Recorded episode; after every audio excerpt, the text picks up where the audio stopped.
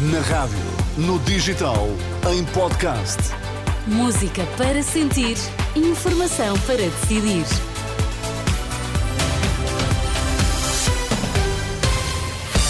Está tudo a postos para as notícias das quatro. A edição é agora do Miguel Coelho. Boa tarde, Miguel. Olá, Sónia, boa tarde. Quais são os temas em destaque?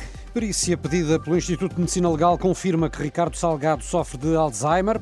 Patriarca de Lisboa considera que a crise na saúde é um embaraço para as celebrações dos 50 anos do 25 de Abril.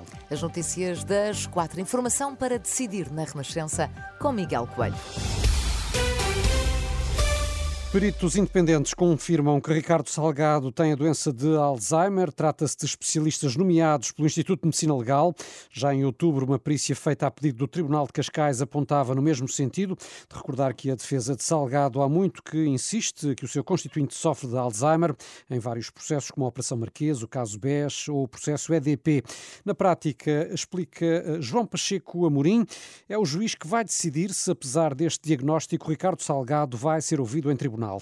Este professor universitário, especialista em Direito Administrativo, acredita que, dada a importância do seu testemunho, Salgado irá mesmo prestar depoimento. O juiz decidirá, mas eu admito que se for esse o resultado da perícia, que o doutor Ricardo Salgado vai ser, vai ser interrogado. Agora, pode o juiz entender que, face a essa capitis minúcio, não interessa o depoimento. Eu admito que sim, admito que seja uma decisão dessas, porque é absolutamente fulcral. Portanto, ou seja, é o próprio réu, portanto, teria, em termos processuais, um, um, tem uma importância muito grande e teria um valor muito grande. A ponderação do juiz será esta. Face aos demais meios de prova existentes, eles são, digamos assim, suficientes para se poder dispensar um, um depoimento tão limitado, não é, na sua, no seu valor, não é?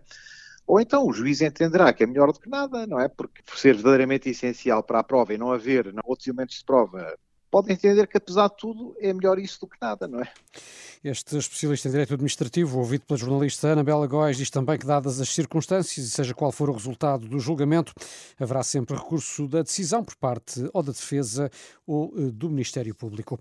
Um embaraço para as celebrações dos 50 anos do 25 de Abril. É desta forma que o Patriarca de Lisboa reage à notícia divulgada hoje pela Renascença, dando conta de que, desde outubro, em média, houve menos 1.800 atendimentos diários nas urgências do SNS. Dom Rui Valério denuncia que a situação atual do sistema público de saúde afeta sobretudo as populações com menores recursos e fala num retrocesso de direitos. Que é de uma certa tristeza e ao mesmo tempo um certo embaraço da nossa parte. Afinal de contas estão a surgir eh, em Portugal, eh, na Europa e no mundo eh, sinais que nos apontam para um certo retrocesso.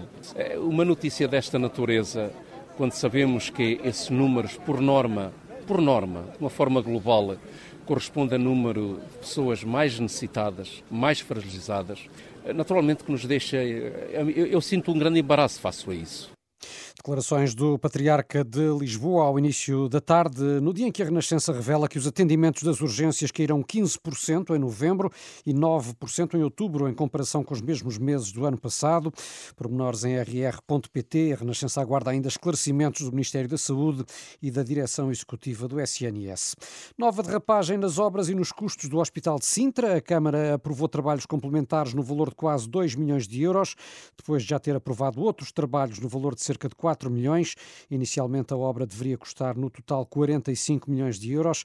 O novo hospital de proximidade, que vai servir de apoio ao Hospital Amadora Sintra, deveria estar a funcionar no início do ano que vem, mas com estas novas obras a conclusão é adiada para finais de 2024.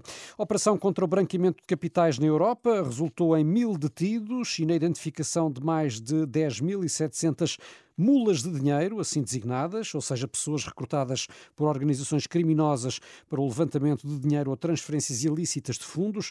Este é o balanço de três meses de operação em 26 países e que permitiu evitar a perda de 32 milhões de euros. Em Portugal foram detidas oito pessoas e 93 foram constituídas arguídas numa operação desencadeada pela Judiciária, que marcou para esta hora, Sónia, uma conferência de imprensa para revelar pormenores sobre esta operação uhum. que decorreu, como referi, em 26 países europeus. Notícias com Miguel Coelho, Miguel de volta às 5, mas até lá a informação está sempre a ser atualizada no site e na aplicação da Renascença.